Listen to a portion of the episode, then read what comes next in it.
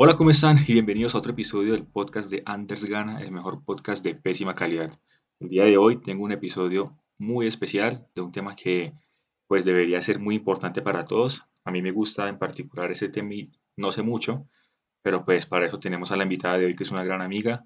Ella es química, microbióloga y maestra en ciencias biológicas, Carolina Páez. Hola Carolina, ¿qué más? Hola Anders, muy bien. ¿Qué tal ese fin de semana? Bien, tranquilo, tranquilo, aquí preparándome para este momento. ¿Y por allá ha llovido o todavía no ha llovido? De hecho, está un poquito soleado, pero estaba muy oscuro en la mañana, pero no, no, no ha llovido. Ayer sí llovió bastante. Estoy viendo eso, como que esos días ha llovido mucho, pero justo hoy, pues hoy que tengo como tanto sueño y tanta pereza, sería chévere que estuviera nublado y un poquito frío, pero pues no, está haciendo calor. Pero bueno. Eh, sí, ¿Y qué, cómo empezó el año? ¿Bien? Dentro de lo que una pandemia lo permite, sí, claro, bien. Eso, ¿qué anda haciendo ahorita? trabajos, investigaciones y eso. Estoy de profe de cátedra en, lo, en los Andes, entonces estoy dictando una clase de laboratorio que es presencial, pero pues todavía no inicia, entonces por ahora todavía en casita, preparando la clase. Dar clases es muy chévere, ¿no? A mí me encanta, pues la verdad me ha inspirado un montón y por eso lo, por eso estoy como dándole y aprendiendo un montón sobre educación, porque en realidad pensamos que es algo muy trivial y que cualquiera lo puede hacer, pero en realidad es muy difícil llegarle a una persona. Entonces, mm. entonces sí me gusta mucho, mucho el tema, pero ahí vamos aprendiendo. Exacto, que es la idea también. Y pues, ya que dijo eso de aprender, eh, eso es lo que vamos a hablar hoy, ¿no? Conservación y... Educación ambiental educación ambiental. La verdad, como que en esa semana que venía preparando el podcast, el término siempre se me olvidaba, no sé por qué. Yo siempre decía como conservación y educación y se me iba al ambiental, que pues es como fácil, ¿no? Pues sí, igual. Estamos hablando del medio ambiente. Exacto, pero pues igual es que educación es un tema demasiado amplio y lo ambiental es una partecita, pero siento que igual es lo, mm. lo importante al final es el concepto de educación, creo yo. Sí, es cierto. Y además que ya la, cosa de, pues como entre comillas, los estudios ambientales abarcan todo, ¿no? Pues digamos los que escuchan el podcast, eh, también hay un capítulo sobre economía ambiental que tuvimos con Néstor y, y pues cuando él también me vio como material de lectura, así como el que usted también me envió, ¿no? Hay, hay muchísimas cosas, políticas, derecho, economía, ciencia, cultura, humanidades, de todo. Exacto. Porque, esa es la otra cosa que yo también encontré. Yo también encontré humanidades ambientales y es un tema que me pareció muy chévere y el que también me gustaría poder investigar más. De hecho, esa, esa era una de las preguntas que yo le tenía, pues para más adelante, la parte de las humanidades. Pero sí, lo que usted dice es cierto y siento que es algo que debería ser como tomado muy en cuenta, que lo ambiental permea todo, y a veces mm. lastimosamente se separa como si tuviéramos que estudiarlo de forma medio separada, pero siento que desde el colegio en todas las áreas de la educación debería estar permeada por este tema ambiental y al final, como usted lo menciona, desde la economía, desde bueno, desde múltiples perspectivas, es importante hablar del tema ambiental. Entonces, pues eso es algo que también siento que es importante hablarlo en este en este capítulo. Total, entonces, bueno, empecemos, ¿no? Pues teníamos aquí también como unas, unos materiales que usted recopiló y me envió, muchas gracias, y he tenido como la oportunidad de leerlos y verlos esta semana. Es como, es, no sé, como viéndolo desde afuera parece incluso como algo abrumador, ¿no? Porque, como decíamos ahorita, si es algo que permea todo, y uno mira, por ejemplo, la educación ambiental y todo lo que hay ahí, uno dice como, mierda, pero ¿y, si esto es solo educación, ¿cómo será con economía, políticas, humanidades, ciencias? Eh, pero pues, un poco la idea es como de este episodio es mostrarle a la gente que no hay que tener miedo ante toda la cantidad de información y toda la cantidad de cosas que hay sobre educación ambiental, porque pues al final de cuentas no es tan abrumador como parece y hay mucho por hacer y todavía mucho como por investigar, ¿no? Y pues mucho que nosotros, que no somos, por ejemplo, pues por nosotros me refiero a los que están escuchando este podcast eh, y que probablemente no son científicos, de pronto sea alguien como yo que solo se dedica a leer o algo así. Eh, hay mucho que también podemos hacer entre todos. Exacto, porque como lo ambiental permea todo, al final desde nuestra individualidad podemos estar, podemos entender muy fácilmente muchos de los problemas porque día a día nos estamos enfrentando a ellos. Entonces, Mm, algo que es importante es que el mensaje primero que la educación ambiental y en general la educación debería enviar es que todos deberíamos cuestionarnos mucho más sobre todo esto que nos rodea y a partir de eso generar una posición mucho más crítica frente a todo y ahí como usted dice empezar a nosotros a, eh, a plantear como cambios en nuestra vida para poder afrontar esos retos que nos estamos encontrando pero primero tenemos que cuestionarnos y entender mm, que son retos y eso es lo importante, yo creo, de uno de los mensajes de la educación ambiental, pues motivar a la gente que se cuestione y, y que luego de ese proceso de cuestionamiento, pues sí trate de generar un cambio para que logremos un equilibrio con nuestro entorno como humanidad, que suena muy difícil, pero yo siento que, yo siento que se puede. total. Bueno, entonces ahora sí entremos de lleno en materia. Y yo voy a empezar con una anécdota. Me acuerdo que hace que como un año, año y medio estaba viendo esos documentales de Nat Geo o Discovery Channel, no me acuerdo, porque estaba como en una época en la que había leído como, como el, la increíble, el, el rate, como el ritmo al que, al que estaban extinguiéndose Ajá. ciertos mamíferos, en especial los felinos en África. ujú, Entonces yo como, ah, qué cagada, y me puse a ver como documentales y vainas. Y, o sea, así como que me dolía en el corazón Sí. saber que ya no iban a quedar tantos leones o tantos tigres como antes había.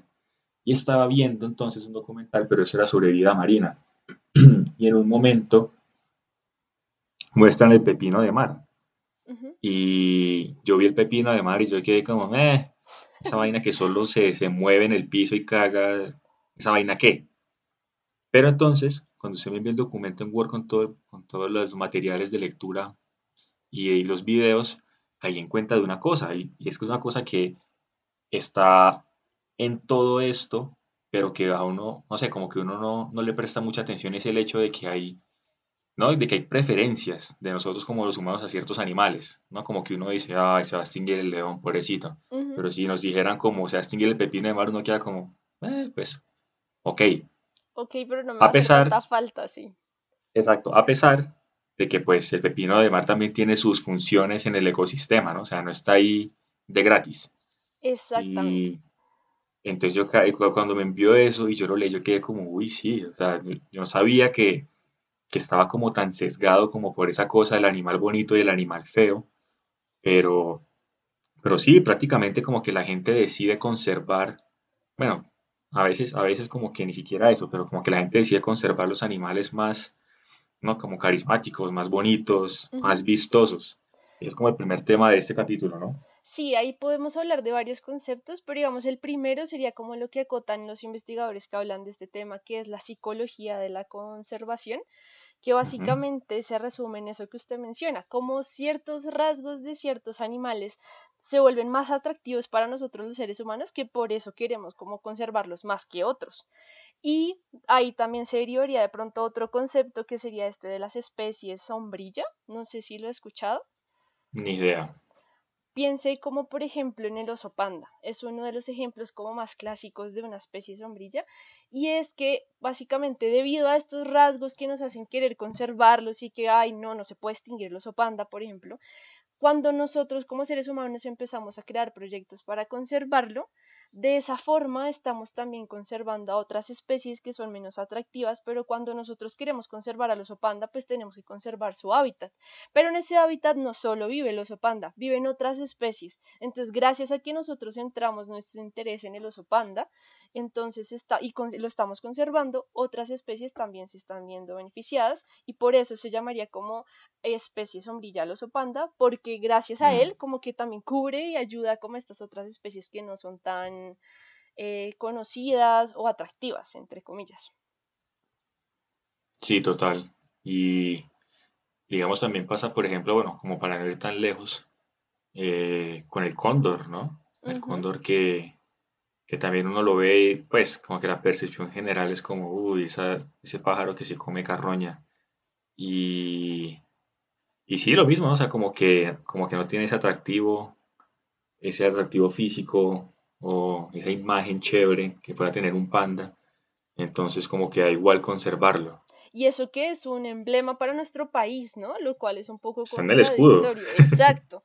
Entonces es súper contradictorio, pero claro, ¿qué pasa? Las comunidades que están viviendo en los mismos territorios que el cóndor, como se ven, piensan que el cóndor puede llegar a afectar, no sé, a sus gallinas o lo que o cosas así o que representa como cierto peligro, pues también los cazan, los cazaban, ya no afortunado, pues ya no tanto, pero sí los mm. cazaban un montón y es esa percepción negativa que se genera de manera un poco extraña. Yo creo que ahí eso, eso es como un tema que yo quería tocar, como cómo ciertas historias y cierta tradición oral hace que cambie como la imagen que se tiene también de un animal a cambiarlo y verlo como algo negativo sin que necesidad represente un peligro para, la, pues para las personas que están viviendo con él, por ejemplo. Entonces, ahí me parece muy importante cómo las historias y cómo eh, la divulgación es tan importante para también tratar de cambiar esas percepciones negativas que se tienen de los, de los animales. Claro, solo pensar, por ejemplo, en términos judeocristianos, el primer animal malo, ¿no? Que dos mil años después sigue siendo el animal malo por excelencia, la serpiente. La serpiente, exacto. Sí. Ese es un muy buen ejemplo, sabe que no lo había pensado, pero ahí tiene un ejemplo clarísimo de cómo le metemos una percepción súper negativa a la serpiente, pero pues es, algo totalmente irreal, sin, sin, ofender como a la parte religiosa, pero...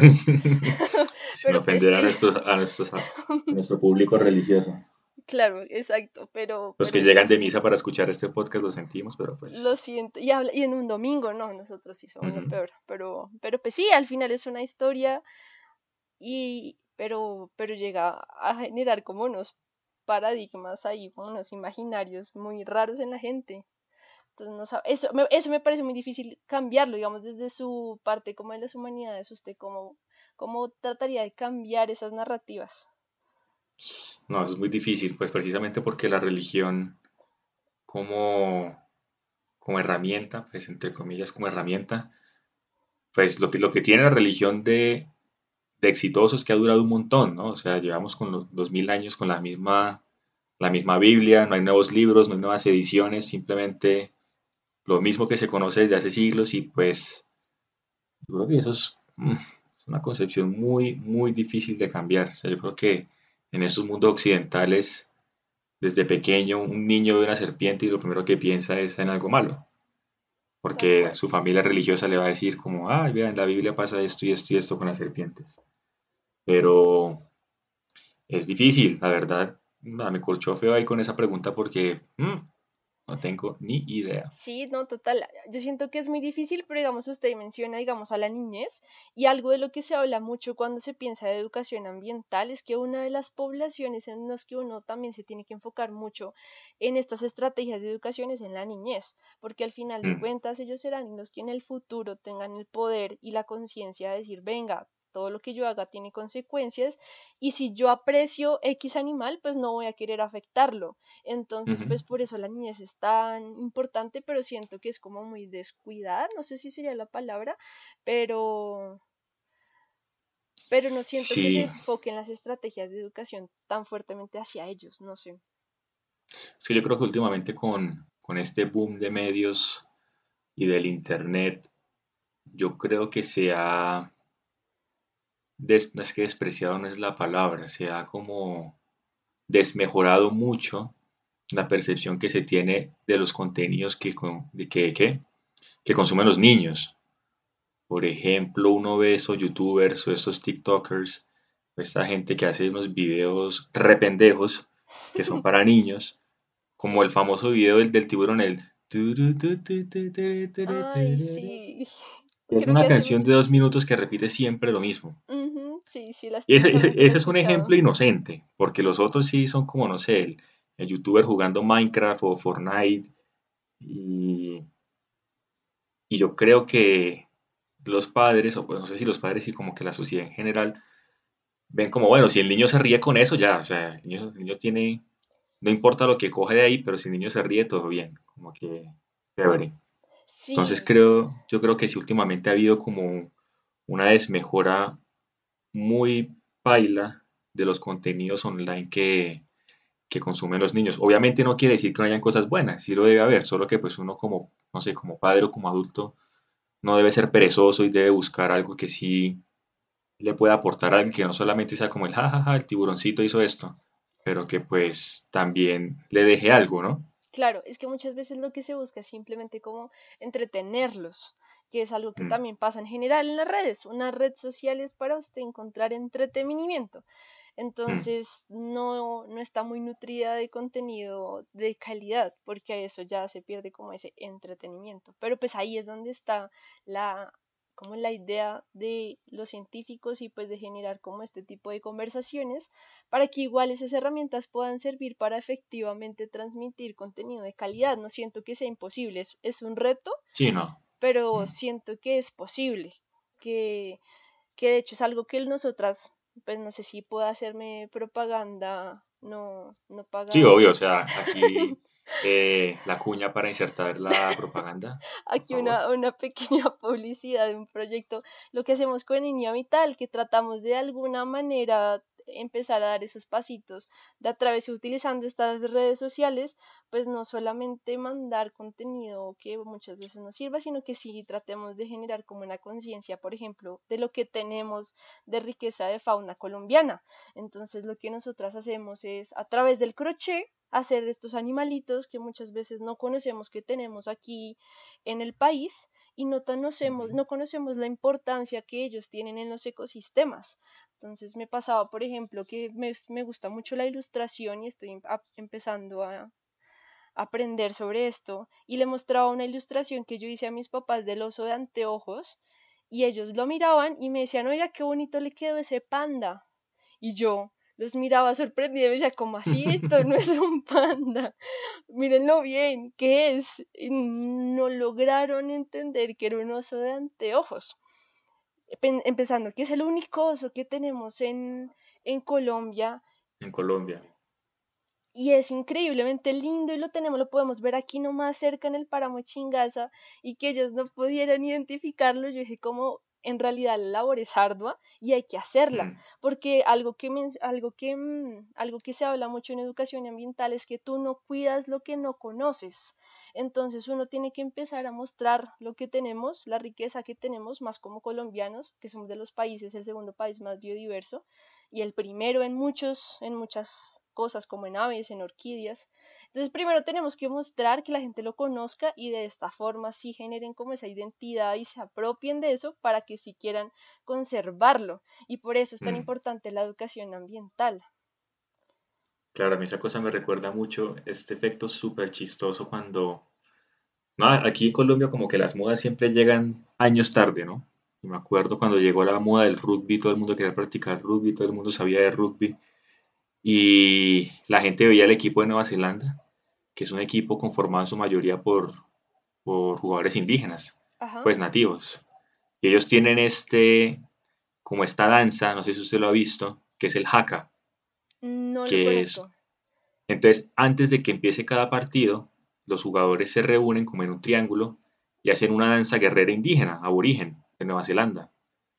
Y es súper chévere de ver, claro, es como súper intimidante porque es gente muy parecida a la roca, con unas danzas y unos gritos de guerreros muy chéveres. Y el efecto era súper chistoso porque yo sí veía gente que era como, wow, qué maravilla, los indígenas de Nueva Zelanda y sus danzas guerreras y sus costumbres. Y me decía como, parce, acá hay casi 100 tribus indígenas o más de 100 tribus indígenas y que usted no tiene ni idea o, o le valen verga porque pues no, sí. chévere, chévere los jugadores de rugby de Nueva Zelanda y chévere los indígenas de allá, pero los de acá no tanto, porque no son campeones mundiales de rugby o algo así. Entonces me parecía súper chistoso y me recordó mucho eso, lo que acaba de decir con lo de las especies que, que están acá y que no sé, pues que la mayoría como que no conocen casi.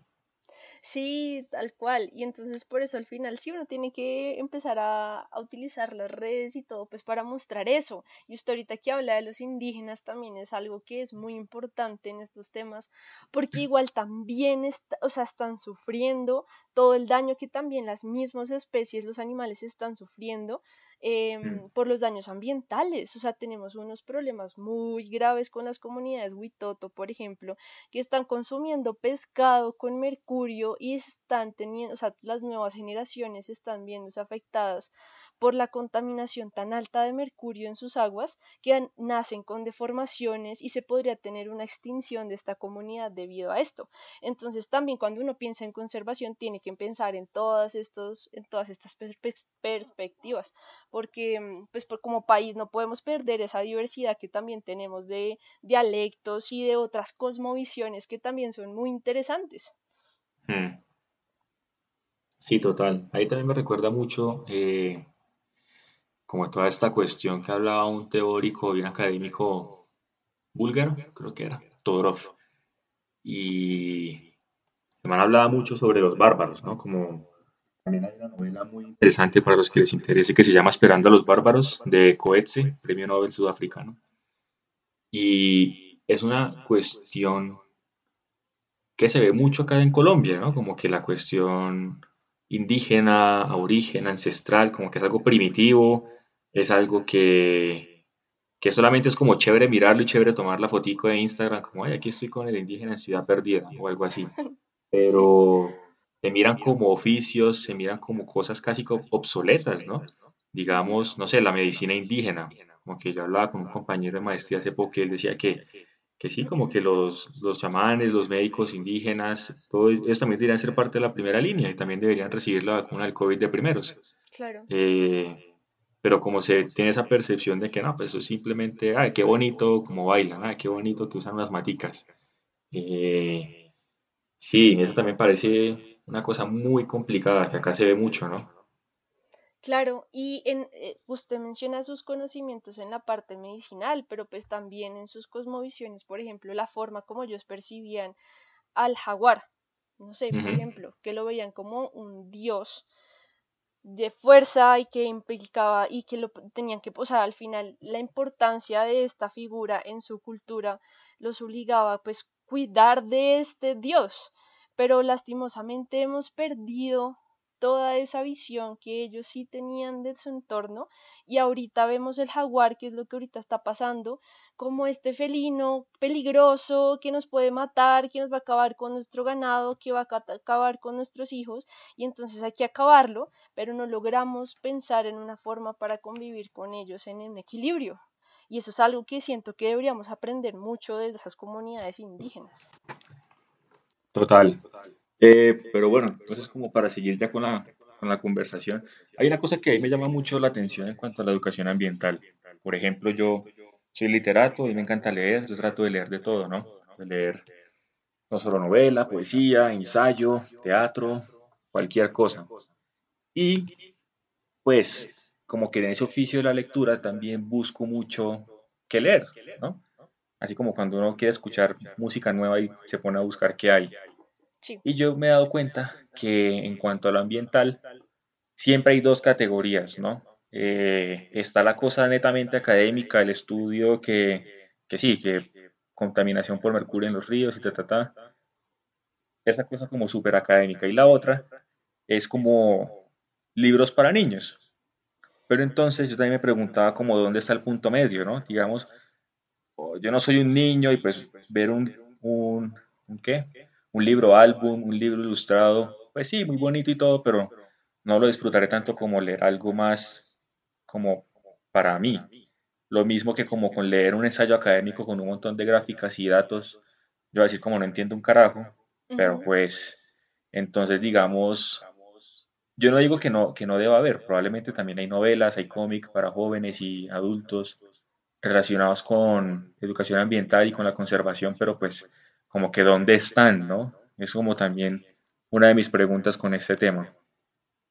Yo, yo me hago la misma pregunta y siento que si no los encontramos así de fáciles porque me atrevería a decir que igual no hay mucha mucho material al respecto. Yo que estoy como más, como que me gusta mucho de este tema y que trato de buscar como, como fuentes de información de ese tipo en realidad me han parecido muy escasas y también he visto mucho esa brecha de lo muy simplificado para un niño a lo muy complejo de la comunidad científica y siento que uno de los problemas es que nosotros como científicos no estamos educados para transmitir ese conocimiento de diferentes formas. Y a nosotros solamente nos enseñan a publicar y a sacar artículos súper técnicos que al final solo los papers, exacto, que al final solamente van a leer los cinco pelagatos que trabajan en el mismo tema en alguna otra parte del mundo, usualmente China. Entonces, en realidad es, es, es muy limitado, las, son muy limitadas las herramientas que nosotros tenemos para transmitir ese conocimiento.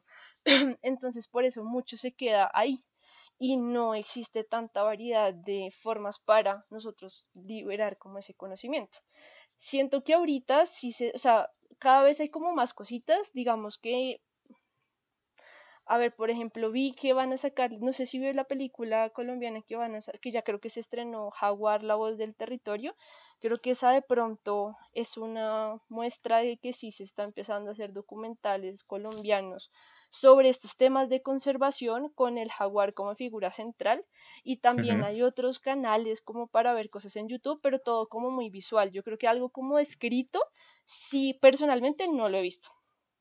Claro, y ahí es donde entran las humanidades ambientales, digamos, eso es como una cosa que a mí me parecería muy chévere poder hacer, pero creo que es una cosa que no se ha podido pues definir, no, pero como que no, de pronto como que no se tienen las herramientas científicas, ¿no? Porque pues como todo es un estudio de algo, eh, y de pronto como que universidades y organizaciones no han sabido muy bien cómo darle forma a eso, porque yo, a mí lo primero que se me ocurriría es si hay un país que le está apostando a la conservación, a, un cambio ambiental positivo, no sé, se me ocurre el caso de Suecia o los países, algunos países nórdicos que siempre que uno los ve están en, en algo relacionado, ¿no? Sí. Como hay, Suecia puso yo no sé cuántos millones de dólares para salvar el Amazonas. Pero si uno se pone a buscar, por ejemplo, en mi caso de literato y escritor, no hay, por ejemplo, becas para artistas que quieran, o bueno, sí las hay, pero son muy pocas y casi todas siempre van como al aspecto visual y no escrito. Eh, becas escritas hay muy pocas, como para personas que quieren hacer, que quieren ser agentes de cambio en sus comunidades porque digamos, eso personalmente es, algo que me gustaría hacer y, es donde entran las humanidades ambientales. Uno va, investiga, por ejemplo, no sé, uno va a la comunidad a la que uno quiere investigar, habla con ellos, saca todo el material y uno escribe, qué sé yo, una novela, una crónica o algo así, pero que también, que no sea algo netamente científico, ¿no? Están los dos productos, está como lo que uno investiga y de pronto ahí sale un ensayo o algo así, pero también es el producto creativo. Y, pero si yo me pongo a mirar eh, hay muy poco de eso, pues lo que hay siempre está enfocado, como le digo, como tanto la música como las cosas visuales. Entonces, sí. Es que yo siento que este, estos temas apenas están empezando a hablar. O sea, de hace muy pocos años se ha empezado a buscar esos puentes entre lo científico y lo, y, o sea, como las ciencias exactas y las ciencias humanas. Siento que hablamos dos mm. idiomas completamente diferentes y hasta ahorita se está empezando a hablar de trabajos interdisciplinarios entonces hasta mm. ahorita se están empezando como a cerrar esas brechas y, y siento que ambos así como los, las personas que estudian las ciencias humanas deberían tener una aproximación a lo que nosotros hacemos, nosotros también deberíamos tener una aproximación hacia lo que ustedes em, estudian, hacen, para, hacen, exacto, para que eh, podamos al menos tener como puntos de encuentro en las formas como nosotros hablamos, porque si no, mm. las, yo sí siento que no es, no le compete al científico solamente aprender a escribir en formas diferentes para llegar a más gente y no es el, el literato que deba aprender de ciencia para poder llegar a, a, hacer un estudio y luego transmitirlo. Yo siento que es que se tienen que sentar a trabajar en conjunto. Si no, yo siento que no se podrían lograr como trabajos como tan sólidos. Siento que es un trabajo interdisciplinario. No siento que se deba mm. como separar. No sé qué piensa. Sí, no, o sea, sí, totalmente de acuerdo. Eh, que pues digamos también es un poco lo, lo bonito del arte, digamos. Eh, a mí sí me parece muy triste, por ejemplo, un músico que me diga que solamente escuche un género de música. Es como no, o sea, se está perdiendo tantas cosas por decidir cerrar su visión. Y creo que lo mismo también pasa con esto. O sea, sabemos que este campo de los estudios ambientales es como muy interdisciplinar, hay economía, hay imagino que habrán ingenierías, pues obviamente las hay, eh, matemáticas, ciencias puras, eh, derecho, todo, pero pues también es ver uno como desde su academicidad. digamos, entendí. Sí, exacto, entendimos todos, decimos que sí, entendimos todos. Desde, desde ese campo uno como también puede aportar y que aprende uno también, como que absorbe uno de, de los demás campos. Y ahí es como donde se da esa buena conversación que sí puede ser fructífera, ¿no? Porque digamos, es como decir, bueno, listo, esta gente, los, los políticos han sacado unas políticas ambientales eh, sin hablar con los científicos. Es como, bueno, sí, pero pues eso qué. Eh, la idea es también como llegar a un consenso con todos, ¿no? Pues porque nos compete a todos el medio ambiente, no solamente a ciertas ramas académicas o de gobierno.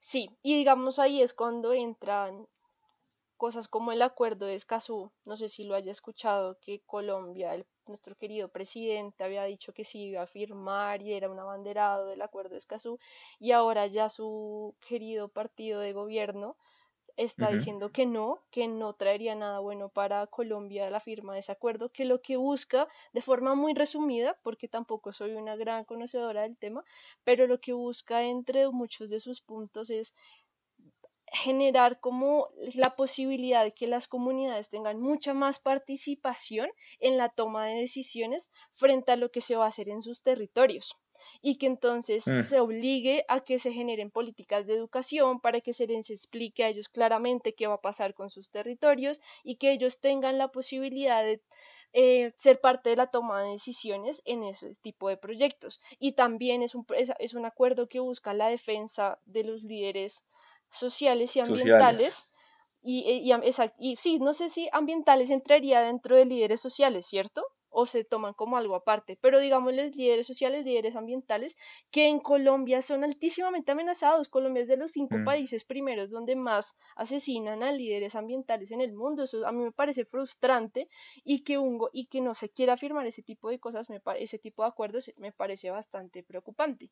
Pero entonces mm. sí, definitivamente la, uno de los objetivos también de la educación ambiental es que dentro de este sistema que nosotros llamamos democrático se abra la participación de las comunidades para que ellos entiendan sus problemas y puedan ser parte de las tomas de esas decisiones, metiéndonos un poco en la parte política que casi no me gusta, pero siento que es muy importante. Sí, sí claro, O sea, yo creo que en este tipo de conversaciones es imposible dejar la, la cuestión política de lado, ¿no? Claro. Porque al final de cuentas, como que estamos también como estamos por decisiones políticas. Sí, totalmente de acuerdo. Como lo que querían hacer en el puerto de Triugá. Al final eso era totalmente político y no estaban realmente pensando en el desarrollo de esas comunidades, sino cómo se podrían beneficiar unos pocos grupos empresarios. Pero, pero entonces sí, definitivamente toca hablar de política cuando se habla de el ambiente y pues más en educación ambiental, porque al final es desde la política que se podrían promover programas de educación ambiental en los territorios. Mm. Sí, es que no, eso es como también lo bonito y lo difícil de esto, ¿no? Que está como tan metido en tantas ramas de la sociedad que, ¿no? Como que si una falla, una no colabora, también es como difícil jalar con las demás, ¿no? Exacto, pero, pero nos, estábamos, nos alejamos del tema que estábamos hablando de las humanidades ambientales. Ya no me acuerdo qué estábamos diciendo. Más de lo del trabajo interdisciplinario, de la importancia del mm. trabajo interdisciplinario. Sí, porque, digamos, sí me gustaría poder, qué sé yo, ir al Magdalena Medio y hablar con los pescadores y poder hacer como una investigación literaria slash antropológica de cómo ellos perciben el medio ambiente, cómo viven de del medio ambiente y por el medio ambiente y hacer una historia bonita, una novela bien chévere. Me gustaría. Oiga, les recomiendo, les recomiendo, no sé si haya escuchado a este canadiense enamorado de Colombia que se llama Wade Davis. El man escribió, creo que ya ha escrito dos libros, en este momento solamente me acuerdo un libro que se llama Magdalena, River of Dreams, El río de los sueños. Yo no lo he leído, de hecho estoy tratando de buscarlo para comprarlo, pero básicamente él lo describe como este poema de amor a Colombia porque es un canadiense que se enamoró de Colombia y es un defensor del cuidado de, como digamos, del río Magdalena, de las comunidades del Caribe y como toda la, o sea, y creo que le gustaría un montón, porque de pronto eso sí sería un ejemplo de lo que decimos de que es tan escaso, de cómo con la literatura se puede llegar a enviar este tipo de mensajes de conservación. Entonces creo que eso sería una, valdría la pena, valdría la pena que se lo buscara y lo, y lo leyera, porque es un antropólogo que llegó a Colombia como a los Es muy famoso. Es súper famoso, sí. Sí, él estuvo en la Feria del Libro del 2019. Ah, ok, vea pues, y su evento fue como la verdad muy... lo conocí ahorita en la pandemia, lastimosamente no, no, sabía, no sabía de su trabajo. Tuve la oportunidad de verlo.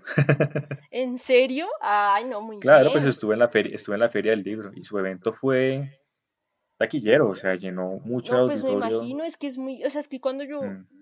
supe de su existencia, yo dije, ¿cómo, cómo puedo decir yo que soy, como que me interesa la educación ambiental si no lo conocía antes? Pero, pero bueno, ya lo Mm. conocía al menos.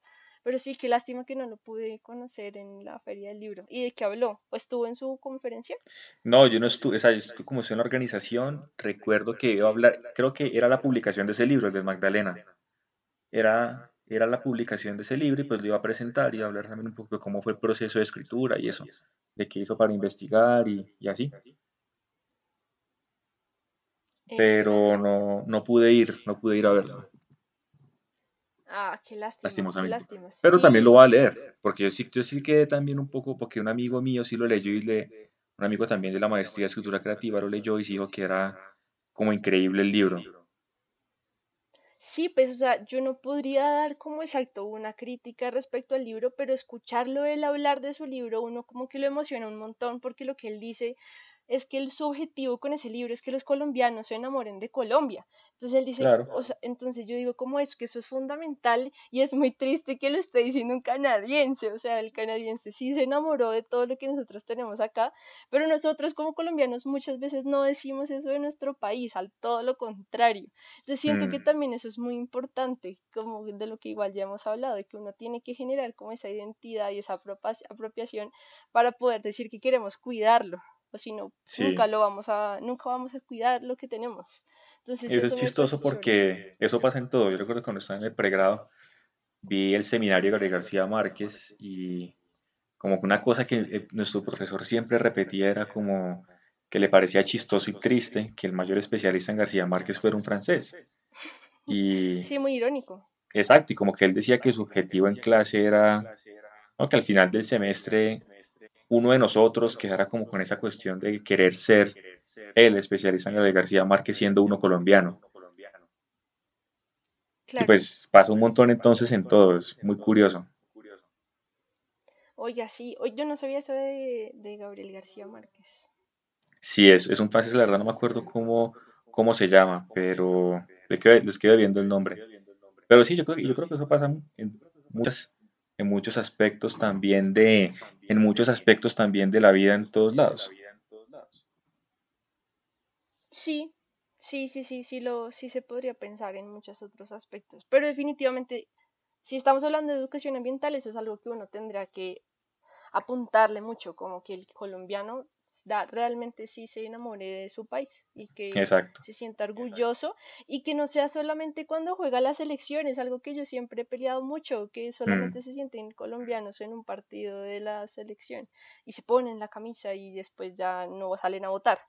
Entonces es, es como que sean todos los aspectos de, de lo que significa ser colombiano. Ahí es donde empiezan los retos, ¿no? Que pues también eh, parte de este capítulo es hablar un poco de los retos de la educación ambiental. Y yo creo que aquí lo único, pues, por ahora, en, un espacio tan corto, de una hora máximo, creo que lo que podemos hacer es simplemente como especular, ¿no? Y decir un poco también qué es lo que esperamos y qué es lo que queremos que pase con la educación ambiental en Colombia. Uy, es difícil acotarlo, ¿no? Porque Mm, sí, uno lo podría pensar de muchas formas, como que la educación ambiental debería también tener un enfoque de género, por ejemplo. sí, Es algo de lo que muy pocas veces se pensaría, pero realmente las mujeres también tienen un, deberían tener un papel mucho más protagonista en este tipo de conversaciones. Y por ejemplo, en una charla que yo veía em, sobre estrategias de conservación en los territorios, muchas veces no se tienen como estos enfoques de género como muy presentes, pero uno de estos investigadores, él era un biólogo que em, trabajaba con las águilas, él mencionaba como anécdota que pues ellos llegaban allá y, y veían que había un gran problema de la relación de las águilas con las comunidades porque las águilas se comían a las gallinas. Entonces, em, entonces, ¿qué? Entonces, él lo que mencionaba es que muchas veces se pensaba que el, como, el, el, como el primer problema sería el cazador que busca al águila para que se deje de comer las gallinas. Mm. Pero en realidad quien pidió a ese cazador que fuera a buscar el águila era la mujer de la casa, porque la mujer era la encargada de la tarea de cuidar a las gallinas, porque esas son como las tareas, como la división de tareas que se tienen, por ejemplo, en el campo. Y entonces era en realidad la mujer la que, genera, la que tenía como esa relación directa y negativa con el águila. Entonces, en realidad, quien tocaría eh, reforzarle como el cambio de esa percepción negativa hacia el águila eran las mujeres que generaban esas tareas de cuidado de las gallinas. Entonces, eso es un ejemplo muy sencillo, pero también uno de los retos de educación ambiental es pensar en ese enfoque de género, por ejemplo. Y bueno, sí. Pues eso me recuerda como, pues no, no sé qué tan real sea, pero alguien creo que me contaba que que en principio también como que la mala imagen del cóndor era porque hace un buen tiempo eh, las vacas, como que se perdían vacas eh, en esos terrenos cerca a los páramos. Y como que la conclusión a la que llegaron los, los campesinos y la gente del lugar era que solo un ave tan grande como el cóndor podía llevarse una vaca. Entonces como que ahí también empezó esa cacería y esa cuestión de que, sí, como esa imagen negativa. Pues es como una anécdota que me contaron y no sé qué tan verídica sea, pero pues también tiene mucho sentido con ese ejemplo de las águilas, ¿no? Total, y muy probablemente sea cierto, y ahí es donde es tan importante la educación ambiental, porque sabemos que una, un cóndor no va a comerse una vaca porque ellos son carroñeros, mm. o sea, ellos de por sí, con los estudios que ya sabemos de sus dietas, pues podemos decir que ellos no van a llegar a comerse una vaca que esté por ahí pastando. Mm. Igual con el oso de anteojos, muchas veces el oso de anteojos se caza por miedo a que pueda llegar a atacar al ganado. Sí. Pero en realidad la dieta primordial del oso, él es omnívoro y sí podría llegar a comer carne, pero principalmente lo que él come son bromelias y otras especies de plantas de páramo que en realidad em, pues no deberían porque o sea, si el campesino supiera esto, pues él diría, no, es que el oso no es una amenaza y lo que sí se podrían hacer es estrategias para evitar que llegase a tener un encuentro con la vaca y que pudiera generar como un accidente, mm. pero en realidad el oso por su dieta, por su biología, el de por sí no es una amenaza. Entonces, por eso es tan importante que se generen esos puentes de comunicación para evitar ese tipo de narrativas que generan una percepción tan negativa hacia los animales, que en realidad son solamente, que serían mitos, porque no es cierto. Chismes. Chismes. Chismes. sí, exacto. Entonces, entonces, por eso es tan importante hablar otra vez de educación ambiental, porque se podrían evitar ese tipo de ese tipo de errores como en lo que percibimos de nuestro entorno. De misconceptions, como se diría en inglés, y que ahora se me olvidó la palabra en español. Eh... ¡Ay! Eh, ¿cómo se diría? Eh, no, ahora también a mí se me fue la palabra. Pero sí, misconceptions. Ah, ¿qué tal estos malos colombianos que no saben las palabras en español? Sí, nosotros, nosotros diciendo de que tenemos que ser colombianos, de verdad, y mírenos, ni siquiera podemos hablar. Aquí todos gringos hablando solo en inglés. sí, qué vergüenza. Pero sí, entonces, bueno, vayamos un poco como cerrando aquí el capítulo y entre comillas, muy entre comillas, medio resumiendo, qué es más o menos lo que le espera a la educación ambiental y lo que esperamos que cambie. Porque como digo, esto al final, pues para los que están escuchando, es un problema de todos, ¿no? Por ejemplo, cuando estábamos hablando con Néstor, hablábamos de economía ambiental, llegamos con unas conclusiones muy particulares desde lo ambiental, por ejemplo el hecho de ahorrar luz. Eh, eso ayuda al medio ambiente, pero también les ayuda a ustedes al bolsillo. Pero pues, eh, y ahora estamos hablando de educación ambiental y aquí sí también deberíamos como tratar de dejar unos, pues no como retos o desafíos, sino como de pronto algunas cosas que quienes escuchan este episodio puedan hacer para empaparse un poco más del tema y también para poder ayudar un poco, ¿no? Porque la idea es que ayudemos todos juntos en esto, en esta actividad. Sí, digamos, una idea que escuché hace, un poco, hace poco de un ambientalista colombiano que se llama Julio Carrizosa, es que en este momento nuestra sociedad está como enfrascada en este paradigma de la simplicidad y yo cuando lo escuchaba no lo entendía tan claramente, pero lo que él mencionaba era que como personas y como individuos lo que queremos es abstraer, reducir, todo simplificar y nos alejamos de las soluciones como más complejas, pero que al final son las que de verdad sí podrían llegar a presentar em, em, resultados adecuados. Entonces, digamos, lo que usted mencionaba es muy cierto respecto a la educación ambiental y al problema ambiental, es que es un problema muy complejo, mm. que se tiene que ver de muchas perspectivas diferentes. Entonces, una invitación inicial por mi parte sería como que dejemos de ser tan simplificadores no sé si se... ¿Simplistas? Simplista. Pues es que simplista yo lo siento como que uno es simplista, pero como que otra cosa sería como simplificar todo. No sé si estoy...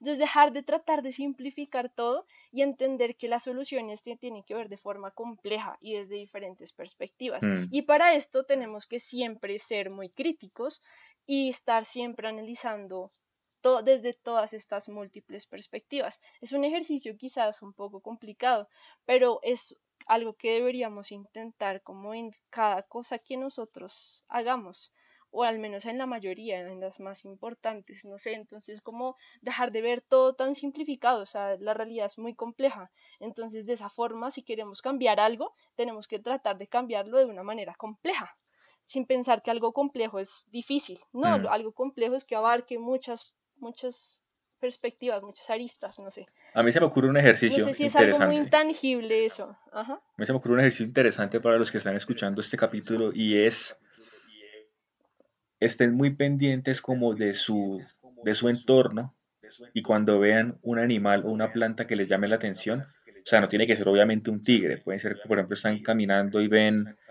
eh, qué sé yo, una paloma o ven una lagartija o algo así.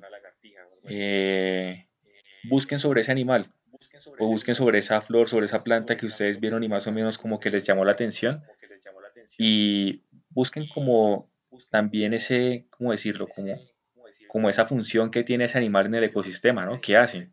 Porque a veces uno piensa... Ah, igual, ¿Qué? Igual es muy importante, o sea, eso es muy importante, pero no necesariamente porque tenga una función en el ecosistema importante. Hmm debe ser meritoria de Ah, no, obvio. Solamente hay como por un paréntesis. Yo digo que es más como para que aprendan que, digamos, a veces la gente cree que los animales simplemente están ahí porque sí y ya. ¿No? Como que, por ejemplo, los carroñeros, como que la gente a veces no sabe que la función de un carroñero es, eh, es prácticamente como una función de limpieza, ¿no? Sí, como que la gente cree que simplemente se los come porque están muertos y ya. Entonces, como que mi invitación es como que si ven un animal o algo en su entorno que, o que si ni siquiera que les llame la atención, que vean un animal o una planta, eh, busquen un poquito sobre, sobre eso, porque además es algo que tienen a la mano, ¿no? No les estamos pidiendo que salven los tigres de la India o los pandas en China, sino que aprendan un poquito sobre lo que está en el entorno que tienen ustedes a la mano. Y lo chévere es que hay muchas herramientas que permiten hacer eso de forma fácil. Digamos con Google Lens, que casi todos lo tenemos eso en el celular.